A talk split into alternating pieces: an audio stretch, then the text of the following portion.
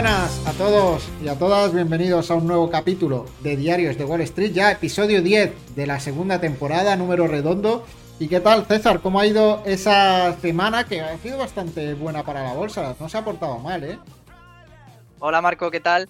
Pues eh, sí, la verdad que ha sido una muy buena semana. Eh, hoy, por ejemplo, nos eh, abriendo, ¿no? Justo de toro, hace nada, justo cuando, cuando abría el mercado, veíamos como pues empresas como Meta, ¿no? Están absolutamente volando, resultados pues bastante buenas de las siete magníficas, ¿no? Que además han presentado resultados 5 de 7 y lo que sí que me parece sorprendente es eh, la cantidad de noticias que se nos han aglutinado. O sea, yo no sé cómo lo vamos a hacer para intentar hablar de todo, que se supone que queremos hacer esos podcasts de media hora. Pero mira, Marco, cosas que han pasado en el mundo y estoy yendo muy rápido ya pensando en. Sí, sí, vamos, vamos al lío ya directamente.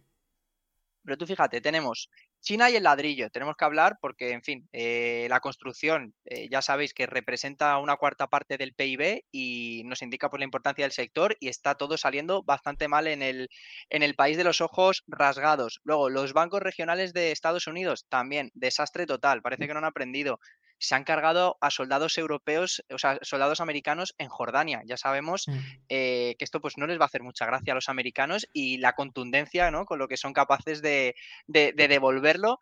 Así que, eh, pues bueno, también hay que tener mucho cuidado con, esa parte. Los agricultores también en, media Europa, ¿no? Eh, quemando todo lo que pillan. veía el otro día que estaban incluso levantando el asfalto de las propias carreteras. O sea, a lo que quiero llegar con esto. Ha sido una muy buena semana, Marco, pero también podría haber sido una semana nefasta con todas las noticias negativas que hay, en hay noticias que, tampoco, que tampoco invitan al, optimismo.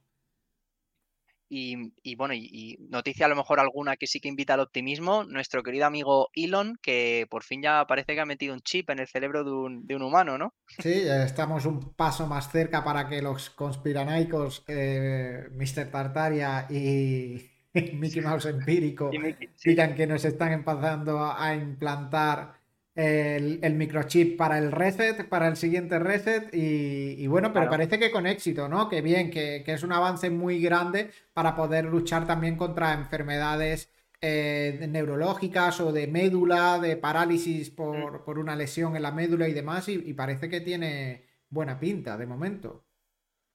Y no solo eso, eh, también están desarrollando a la par, por lo que pude leer, otro chip distinto, que en este caso está más enfocado en restaurar la visión incluso de gente que nunca eh, ha visto en, su vida, por lo cual, pues oye, noticias que invitan al optimismo.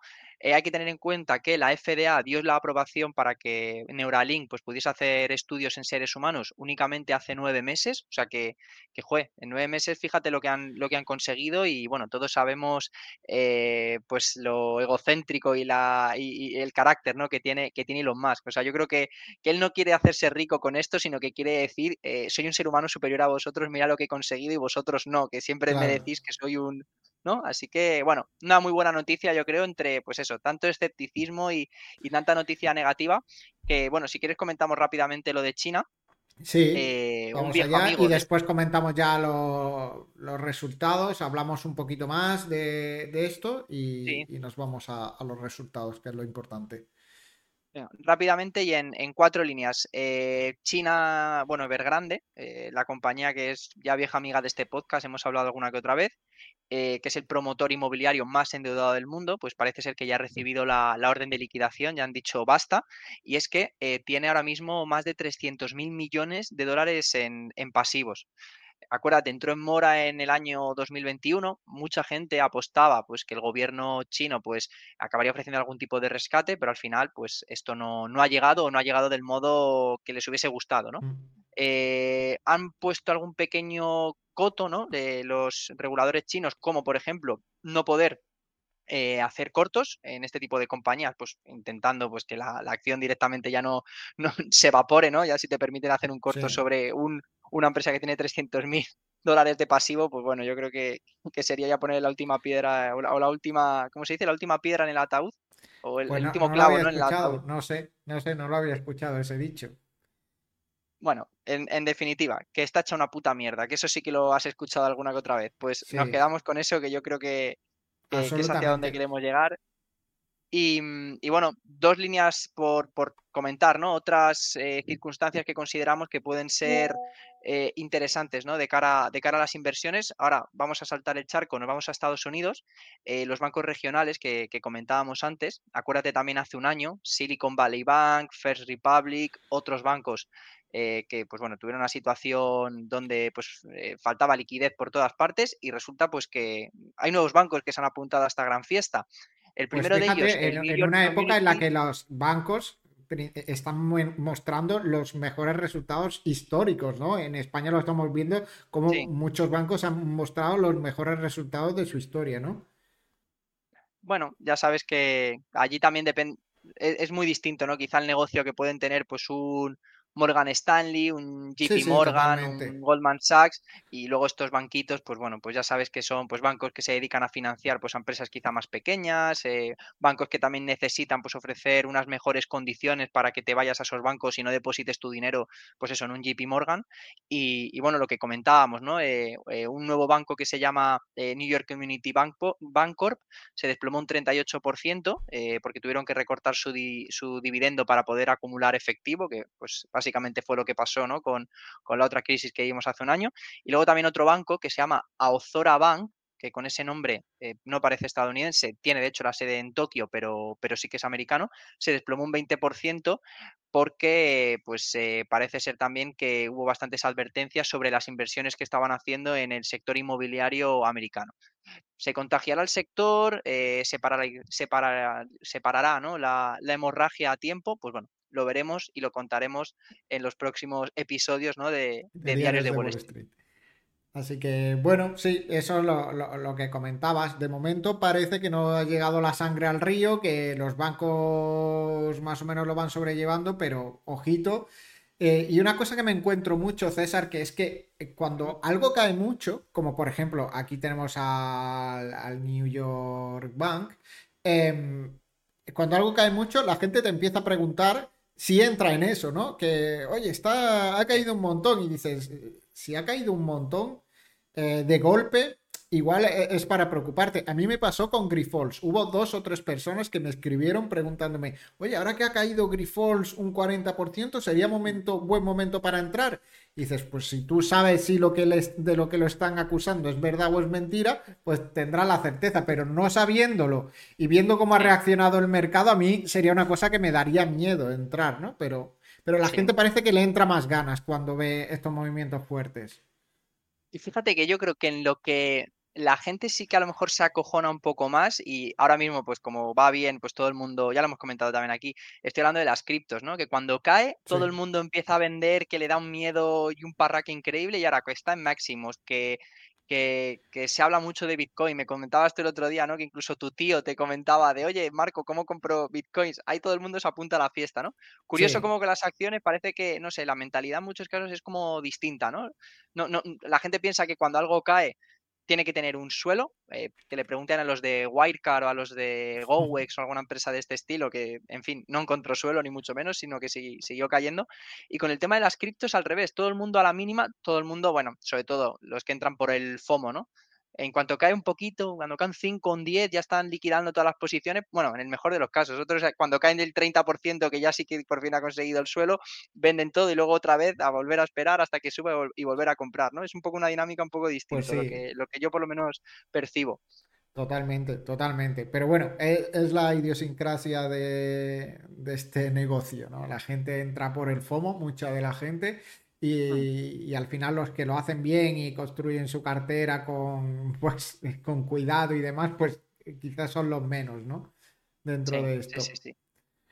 bueno, César, pues no sé si quieres comentar algo más del tema de Neuralink. Eh, por, eh, puntualizar, eh, el otro día leí también que todavía no han publicado, no sé si lo han hecho ya, ¿vale? Esto lo vi el otro día, que no habían publicado todavía el paper científico de cómo lo habían hecho ni, en qué consistía. Entonces, que todavía había que tomar esto con cautela porque puedes pensar que, lo han hecho bien y que todo está correcto y que todo es verdad, pero que hasta que no se publique el dato, el, paper científico de, con todos los datos, pues puedes pensar que es también promoción por cualquier motivo para conseguir fondos o algo así.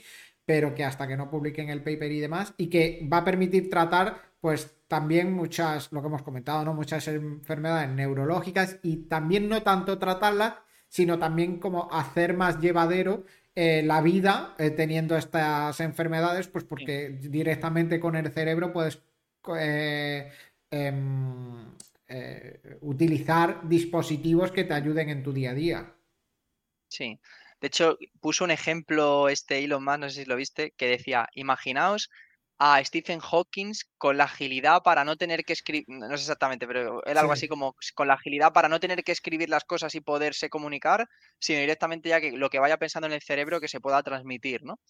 En fin, Stephen Hawking, por cierto, y cambio de tema, que viste que apareció en los, en los papeles, ¿no? sí, no, pero yo creía que me ibas a hacer una broma, alguna barbaridad de, de, Elon Musk diciendo, imagínate Stephen Hawking pudiendo agarrar niños a través de un robot. Pensaba que me ibas a Levantándose en la orgía. Sí, sí, sí. No, no, esas son tus palabras, ¿eh? Yo me he comedido bastante, aunque me hayan, me venido. Bueno, como no va a venir a denunciarnos, ¿no? Yo creo que... No me acojono si viene a denunciarnos, ¿eh? O sea, por lo que sea, yo me acojono. Seguro que está vivo, ¿eh? Seguro que, la que Mr. Tartaria dice que, es reptiliano y que está vivo junto a, Epstein. Sí, y con Tupac, sí, esa les he visto yo, están, están dentro del cubo. Yo, yo estuve dentro también. Están ahí en la Antártida viendo hombres transformarse en león. Sí, sí, sí. Ay, Dios mío. En fin, bueno, Pero eh, Marcos, si te parece. Bueno, vamos a ver rápido qué han hecho la bolsa si nos vamos a los resultados, ¿vale? Y tenemos 18 minutos para comentar los resultados.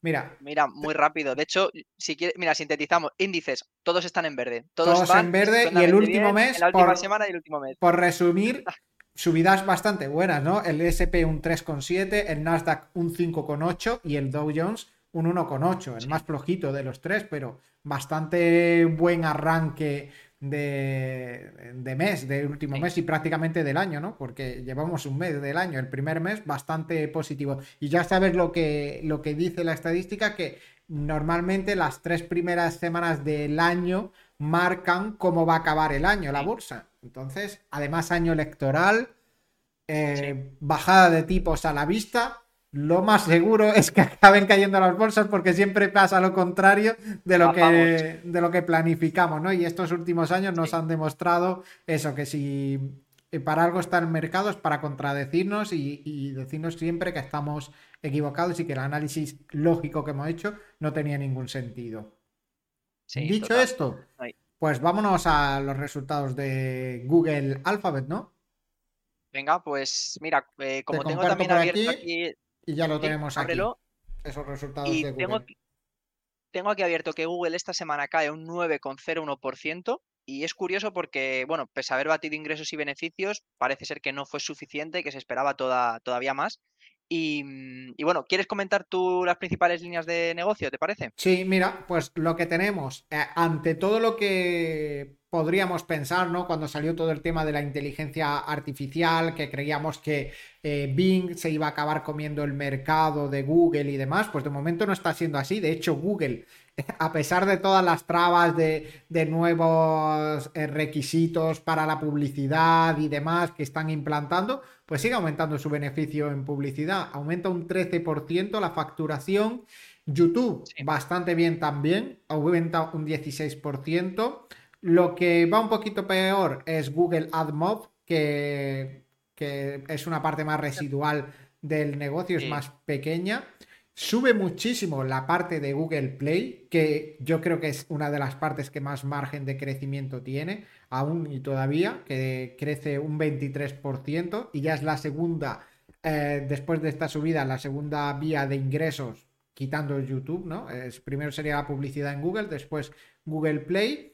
Y tercero tenemos Google Cloud, el negocio de cloud, que sigue como un tiro y aumenta otro 26% en, este, en estos resultados. Así que en cuanto a facturación, bastante bien. La facturación total sube un 13% y, sube en 6 puntos eh, porcentuales el, el, beneficio neto, hasta 20.700 millones, que no está nada mal, ¿eh, César? No, no, ni, mucho menos. Y, joder, has hecho, lo has desgranado todo, que no se me ocurre qué más, qué más añadir. Me quedo con el dato, yo creo, quizás de, de YouTube. Eh, y es que se está viendo que la publicidad, bueno, luego lo veremos, por ejemplo, con Amazon, que ya lo meten también como una línea de negocio. Antes pasaba como un poco más de puntillas, pero ahora están reportando porque están viendo que ahí puede haber un crecimiento pues muy importante. Microsoft, lo que comentabas con Bing. Pero bueno, mientras tanto, lo que tú dices, la gente se sigue eh, siguen lanzando campañas de publicidad tanto en Search con ese 13% arriba, en YouTube con ese 16%, quizá un poco menos en esa parte de programática, AdSense, Google Ad Manager con un menos 2%, pero, pero bueno, las líneas más robustas siguen fuertes y, siguen con una, y, las líneas con más margen, sobre todo como Google Cloud, eh, pues subiendo bastante. Si quieres, nos vamos a analizar eh, esa parte directamente, que lo hemos comentado, que digo, sube otro 26%, y es que aquí, en esta diapositiva, vemos cómo ha ido la facturación de, Google Cloud en los últimos tiempos, y vemos que ha pasado desde eh, 2.600 millones en el cuarto trimestre de 2019, en apenas cuatro años hemos pasado a 9.200 millones, una auténtica eh, barbaridad y, con un beneficio operativo ya positivo y, que seguramente irá creciendo a lo largo del tiempo. Fíjate que el beneficio operativo únicamente empieza en el Q1 del, 23 y ahora ya, pues oye, está cerca ya del, pues, de los mil millones, ¿no? Así que, en fin, eh, tiene muy, muy buena pinta. Y bueno, yo creo que si estamos hablando de negocio cloud, vamos a hablar pues de Microsoft, que estos sí que lo han reventado con el negocio cloud. Tengo por aquí que ha hecho exactamente Microsoft esta semana. Pues eh, mira, se anota un... Esto está en, el semanal. Sí, se anota un 1,31%. Al final se queda bastante planito. El dato más importante que, es, eh, que veo yo aquí es que es ya eh, con diferencia la principal vía de negocio de Microsoft. Sí, totalmente. Sí, sí, sí. Lo que tú dices.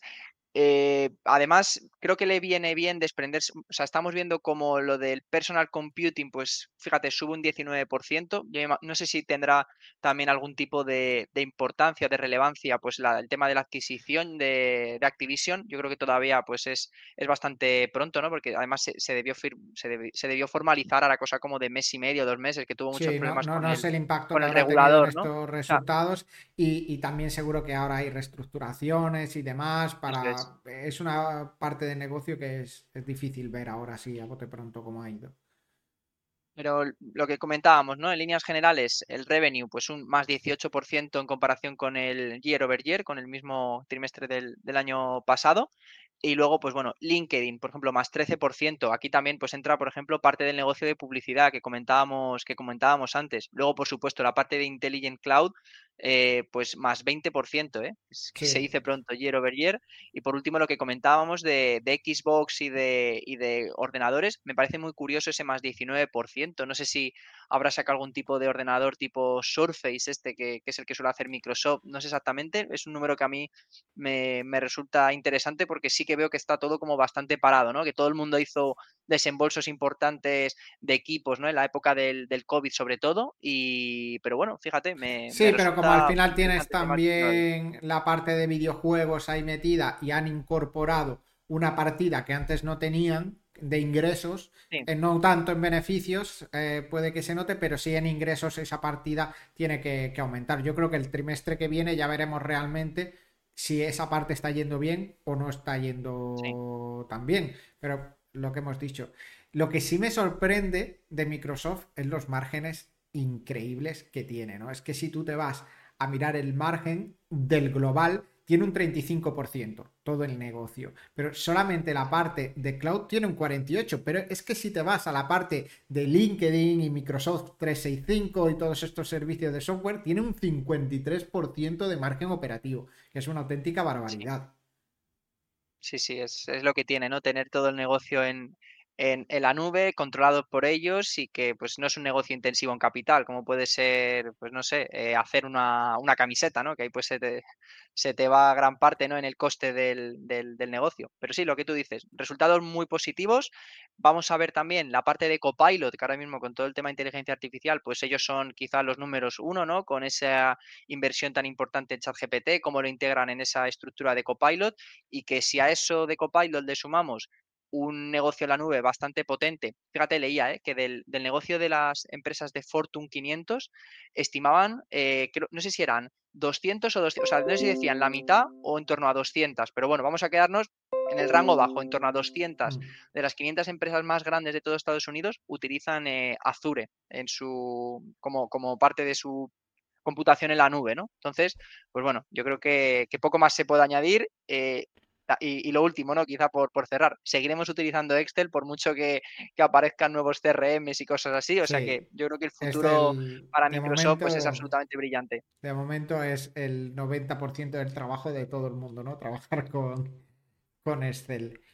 Y de ahí, César, nos pasamos a, una empresa que nuestro amigo eh, Pedro Gutiérrez recomienda mucho y lleva tiempo recomendándola. Y al final, oye, siempre le acaba dando el tiempo la razón, ¿eh? eh vaya subida, qué buenos resultados de Meta, una empresa que hace año y pico o dos años eh, después ya del boom de, de, 2020 la gente daba un poco por muerta. Sí que es verdad que había pedido, perdido un poquito el norte, que se le fue un poquito la olla con el tema de metaverso y demás, eh, se cambió el nombre a Meta, eh, y parecía como que iba a ir muy rápido todo esto y, creo que han hecho bien en decir, oye, vamos a, de momento vamos a seguir con el que es nuestro negocio de verdad, que es vender public, vender public en nuestras redes sociales.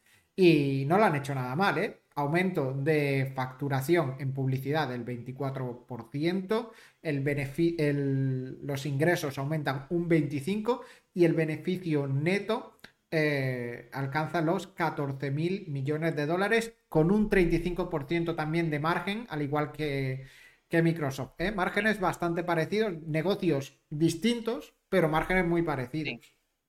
Y, yo creo que de aquí hay varias conclusiones muy bueas que sacar. Primero, han sido muy inteligentes a la hora de recortar esos gastos eh, con, la, con la pata ¿no? de Reality Labs, que ha sido pues eso, capar el metaverso de, pues de la noche a la mañana, ¿no? De prácticamente mm. cerrarlo. Y fíjate, el margen, el, el, operating profit, si tú miras el margen que tiene, es de más 20 puntos porcentuales. O sea, ha subido de, ahora tiene un 41% de margen y el año pasado era de un 21. O sea, estamos hablando que lo ha duplicado. O sea, es que es una auténtica brutalidad. Entonces, claro, pues eh, de ahí que tenga también ese, ese net profit de un 35% y que le mejore también 20 puntos porcentuales. O sea, han sabido dónde poner los huevos, eh, no han intentado disparar a todo lo que se mueve, sino que creo que han hecho una, una eh, estrategia de negocio muy inteligente, ¿no? Centrándose en lo que realmente, lo que realmente importa. Y ya no solo estamos hablando de que si, pues eso, la facturación ha subido un 25%, parte de, del advertising también tenemos un 24% year over year. Me quedo con dos datos también. Me quedo con el dato de la gente, los usuarios activos diarios han aumentado un 8%, a 3.200 millones de personas. no sé cuánta gente hay en el mundo. Siempre hacemos esta pregunta cuando hablamos de, Facebook, pero eh, es que no sé a quién más ya puede. O sea, no sé cómo pueden seguir creciendo eh, en este aspecto, ¿no? Pues un 8% de personas utilizan alguna de las redes de Facebook absolutamente cada día. Y luego, otro dato súper interesante. Y es el del el ARPU, el Average eh, Revenue Per User, el dinero medio ¿no? que se gasta el usuario en este tipo de plataformas, y ha aumentado en la family of apps que vemos en, la parte de, pues eso, ese Facebook, ese Instagram, ese WhatsApp y ese Facebook Messenger, ha aumentado un 16%. O sea, más gente se conecta a diario, más gente se gasta dinero, han recortado, pues eso, plantillas, han sabido centrar el tiro. Mm, pues bueno, eh, de ahí que se esté cascando Facebook un 20% esta semana, ¿no? O sea, es que todo han hecho bien. Sí. Eh, nada más que comentar, ¿no, César? Si quieres, nos quedan cinco minutillos vamos a saltarnos ya a hablar de Amazon y así hacemos también la comparativa con, Google y con ese negocio de Amazon Web Services y, vemos cómo ha ido, ¿no? Sí. Amazon, ¿qué se hace esta semana? De hecho, lo tengo por aquí. Amazon, pues hace un 7,10%. Muy buenos resultados, la publicidad, lo dicho, cada vez más importante, el negocio cloud pues parece que vuelve a, a resurgir fuerte y, bueno, pues por comentar, revenue, es que facturación, 170 mil millones, no lo he dicho mal, repito, 170 mil millones, que es un 14% eh, year over year, pero claro, luego ya si nos vamos a net profit, lo hemos comentado mil veces, el único negocio que realmente da dinero, aunque parezca mentira, en Amazon es el del negocio cloud, pierde dinero con la paquetería, pierde dinero con la logística, bueno, con el resto de, negocios, pero bueno, pierde o, pues, gana muy poquito, ¿no? Es que hasta hace cosa de un año perdía dinero. O sea, lo único que le mantenía, lo que pasa es claro, que, que Amazon, pues lo que tiene es que puede aguantar todo el tiempo que quieras perdiendo dinero, porque tiene una caja, de hecho tengo aquí la caja, tiene ahí una, caja, un free cash flow de 37 mil millones. Entonces, bueno, vamos a seguir perdiendo dinero que, que, nos la suda, básicamente. Te vamos a ahogar en costes y cuando FedEx, cuando UPS, cuando Correos, cuando las otras tropecientas mil empresas de logística quiebren, pues papá Amazon va a seguir repartiéndonos esos calcetines de un día para otro en nuestra puerta de la casa, ¿no? Entonces, pues lo dicho, eh, comentamos así por ramas de negocio, Marco, si te parece rápidamente. Me, gustaría puntualizar una cosa, que, que, tendríamos que verlo en contexto y sacar datos de esto, pero no lo había visto, y es que Amazon ha facturado por el cloud 24.200 millones y Microsoft ha facturado 25.900, es decir, que está facturando ahora mismo más eh, Microsoft por la parte de cloud que, el propio Amazon ya, ¿eh? Sí, sí, sí, fíjate. Eh, esta es una lucha sin cuartel, es, se sabe que es el futuro y, bueno, pues, pues bastante reñido, ¿no? Y no, sé si tienes el dato de, Google. Bueno, sí, Google está, estaba en 9200, creo, ¿no? Es verdad, es verdad. Mm, bueno, sí, sí. Eh, sí, 9200. Me suena el dato, 9200. Bueno, a una distancia considerable, pero sí, sigue siendo, digamos, el, el tercer operador, ¿no? Por delante de Oracle, por delante de, pues bueno. Sí, y, lo más curioso es que todos han aumentado facturación y no ha sido a costa de otros, ¿eh? Todos han aumentado y esto lo que nos dice claramente es una tendencia del mercado del que el negocio cloud le queda mucho todavía por aumentar en facturación y que crece al ritmo que está creciendo. Es que está creciendo a más de doble dígito. Es que bueno, Amazon ha crecido un 13, pero mm, Microsoft un veintitantos y, Google también un veintitantos por ciento. Y de ahí pues te sacas un poco el resto que no sé cómo les habrá ido, pero sabes que mínimo a doble dígito están creciendo todos. Vamos, le veo un sentido total a pillarte el ETF de, Cloud Computing y a tomar viento, ¿sabes? Te las compras todas. Y a vivir la vida, sí, sí. Sí, porque es que no hay que acertar cuál la va a hacer mejor. Sabes que todas lo van a hacer un poquito mejor puestas a la tendencia, ¿no? A la empresa, está claro, y, todos sabemos, ¿no? Que esto es el futuro. Y, Marco, hablando del futuro, ¿no? Que lo comentaba al principio, pero me sigue pareciendo, y, esto, acuérdate, esto creo que es una de, mis frases, ¿no? Siempre que hablo de Amazon, que quitando los ETFs es mi mayor posición en, la cartera, porque, vamos, eh, en fin, Amazon, ¿qué contar de Amazon, no? Pero mm, fíjate en la patita esa que pone advertising, como cada vez es más y más y más grande. O sea, es que está creciendo a un ritmo, es que este 27% que, que vemos en pantalla, eh, posiblemente en el anterior trimestre también sería una subida de un 10, la anterior otra subida de un 10, o sea, va a un ritmo. Y siguen diciendo, y siguen diciendo que el negocio de Twitch no es rentable. Y siguen bajándole las condiciones a los streamers. Bueno, yo creo que, que sí es rentable. Lo que a lo mejor habría que cambiar un poquito el modelo, ¿no? Para hacerlo eh, más accesible a, los streamers que no únicamente te muestren a. Claro, eh, está claro que si tú le pagas 20 millones de euros a un solo streamer, pues dices, joder, es que no me genera mucho más, ¿no? Porque ya tiene acumulada mucha gente, pero si a lo mejor lograra repartir y que ese streamer gane 10 y el resto ganen un poquito y haya más canales disponibles, porque sí que es verdad que tú te metes en, en Twitch y, hay 10 canales con mucha audiencia, el resto, la audiencia es bastante residual. Sí, sí, aquí como, bueno, ¿qué, vamos a hablar nosotros, de verdad, Marco? Sí, sí, no, que igual es que tiene un modelo muy distinto al de TikTok, ¿no? Claro, es que, en TikTok te puedes hacer viral siendo una cuenta muy pequeñita, en, con YouTube, sobre todo ahora con el tema de YouTube Shorts, también tienes una exposición tremenda, pero en, Twitch no. O sea, en Twitch te aparecen siempre los mismos, en el mismo orden, a las mismas horas y es muy complicado crecer. Pero, pero sí, habrá que dar una vuelta de tuerca y, ahí están los resultados, que es que siguen ganando mucho dinero con la publicidad. También es cierto que el propio marketplace de Amazon, que cada, si ya le acusan de monopolio y, ya van detrás suya, yo creo que a, ver cuándo capan lo de advertising, porque ahora es o pagas o no, o no aparece en tu claro, Y una parte de negocio, que aquí lo vemos también, César, es la parte de, mm. de, vendedores dentro del propio Amazon que ha aumentado mucho también, aumenta un 20% esta rama. Es que si, no te, si, si, tienes un, si trabajas en una o, tienes una compañía que se dedica a vender algo y lo, se tiene que transportar ese algo, o sea, si no es un negocio en la nube, es que es Amazon quien te lo va a llevar, es que no, es que no hay otra opción. Entonces, tienes que pasar por el aro. Normal que estén, pues, eh, no, no recuerdo el nombre, ¿no? Pero la chica esta de la comisión de, ¿no? de, la competencia, que ya hizo la tesis doctoral de, creo que en Yale o en Harvard, una de estas, de cómo había que paquetizar a Amazon y destruirla, que ahora es la que, la que está llevando este caso. Pero bueno, hasta que llegue Amazon, pague a Biden o a, Trump no sé, le financie la campaña, y, listo. Y, se diluya, ¿no? Y ya está. Y esta, esta, chica no existe, la van a poner a trabajar en un Walmart y se acabó. Exacto. O sea, no tiene más historia. Exacto. En fin.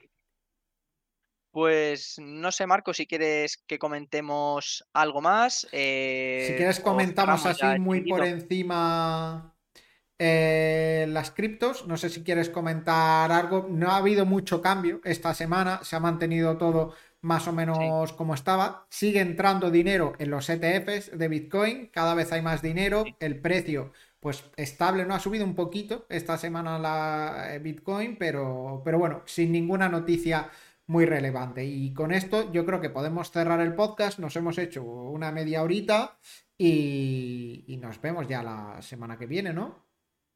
una media horita hablando de cuatro de las grandes, habiendo hablado del ladrillo y demás, yo creo que nos merecemos un aplauso. Bastante, bastante info, bastante info que, dejamos esta semana.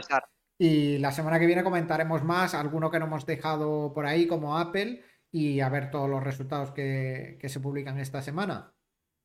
Eso es, perfecto. Pues un fuerte abrazo. Pues muchas gracias y nos vemos la semana que viene. Hasta luego. Adiós, chao, chao.